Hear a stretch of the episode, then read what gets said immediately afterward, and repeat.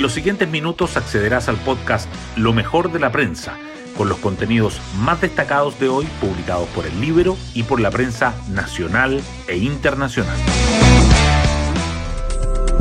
Muy buenos días, ¿cómo están? Soy Pía Orellana y hoy es martes 9 de mayo del 2023. El día después suele ser tan intenso como las elecciones mismas, y así fue en esta oportunidad. El triunfo del Partido Republicano se amplió, pues sumó un escaño más en el Consejo Constitucional luego de que el CERVEL hiciera una corrección.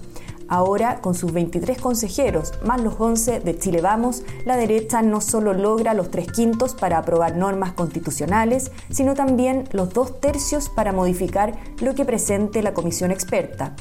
Mientras en el oficialismo se debaten las dos almas del gobierno, moderar o no las propuestas de reformas.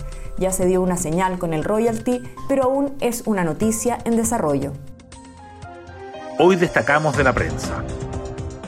Republicano suma otro escaño y derecha tendrá quórum de dos tercios para rechazar observaciones de comisión experta. Error de tipeo obligó a corregir resultado en Tarapacá y permitió a republicanos llegar a 23 consejeros electos. Sumando los 11 de Chile Vamos, la derecha tendrá 34 de los 51 integrantes del Consejo Constitucional. El partido fundado por José Antonio Cast prepara una reunión donde fijará los lineamientos para enfrentar el proceso. En tanto, la coalición formada por la UDI, RN y Evópoli debate sobre su rol de bisagra. Crece inquietud en la moneda por futuro de reformas y Chile Vamos plantea que agenda se debe acotar.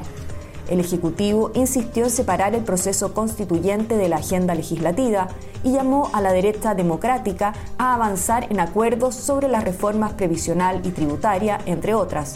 Sin embargo, la oposición endureció el tono y pidió cambios de fondo en los principales proyectos. Republicanos condicionó el apoyo a la reforma tributaria a una rebaja de impuestos llamado a mantener acuerdos, marca primer cara a cara de expertos tras elecciones. Los representantes del oficialismo y la oposición en la comisión experta hicieron sus primeras reflexiones sobre los resultados de la elección del domingo.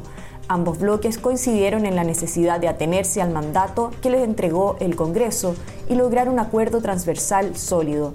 El objetivo sería consensuar un anteproyecto que puedan ir a defender juntos ante el Consejo Constitucional. Bolsa de Santiago celebra resultado electoral, pero el dólar sube.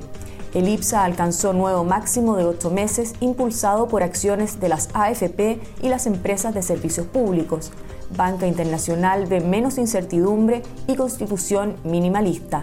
El empresariado tanto local también es optimista. Espera un texto constitucional sensato. Aliwen Antileo, único representante de pueblos originarios en el actual proceso constituyente, electo con más de 160.000 votos, descartó plantear un Estado plurinacional. Dijo que privilegiará el diálogo, criticó el trabajo de la convención anterior y calificó de fracaso el rol de Elisa Loncón. Inflación anual baja de dos dígitos después de 13 meses y mercado duda sobre recorte de tasas. El IPC subió 0,3% mensual y 9,9% anual en abril. El regreso a alzas de un dígito llevó a algunos analistas a afianzar la expectativa de que la reducción de las tasas parta en julio, pero otros creen que será en septiembre. Gobierno se acerca a acuerdo por royalty tras rebajar carga tributaria máxima a 46,5%. La Comisión de Hacienda del Senado aprobó ayer gran parte de las indicaciones al proyecto y hoy despacharía la iniciativa al visar la nueva reducción de la tasa máxima acordada por Ejecutivo y oposición tras intensas negociaciones. Tomás Barrios avanza en las clasificatorias al Masters 1000 de Roma. El tenista chileno, 143 del ranking ATP, venció al italiano Mattia Bellucci, 165 en el ranking, en la primera ronda de clasificación. Nicolás Jarry y Cristian Garín, que entraron directo al cuadro principal, ya conocen a sus rivales.